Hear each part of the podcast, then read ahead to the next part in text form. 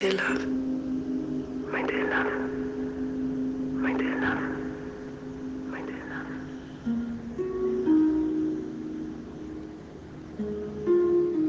El choque de los cubiertos con el cristal provoca un sonido que abstrae la mente de uno de los comensales. El sonido se reproduce de la misma forma en que un perro, un fin de semana a principios de primavera, sopla un diente de león en el jardín trasero de los Calvini. Ese sonido se expande hasta alojarse en ese escenario que siempre imagina nuestro personaje como un gran salón. Un salón con piso de madera, telones y colores ocres. Los telones son de un color vino y están mojados. Un reflector alumbra a ese pseudoactor que parece personaje incidental de teatro experimental.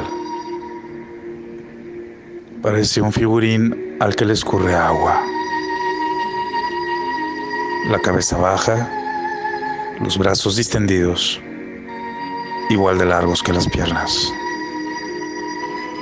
El cabello oculta su rostro.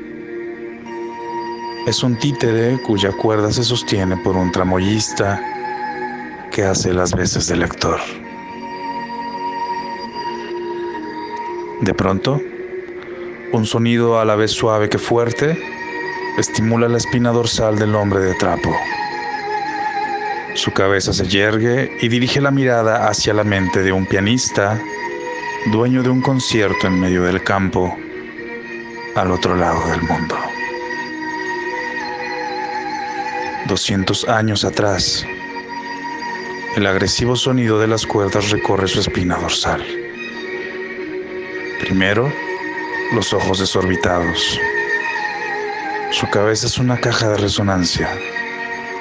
Después, la rabia. La rabia en el rostro. Al final, la tristeza se amplifica hasta que el músico y el pianoforte logran parir un sentimiento encapsulado llamado sonata.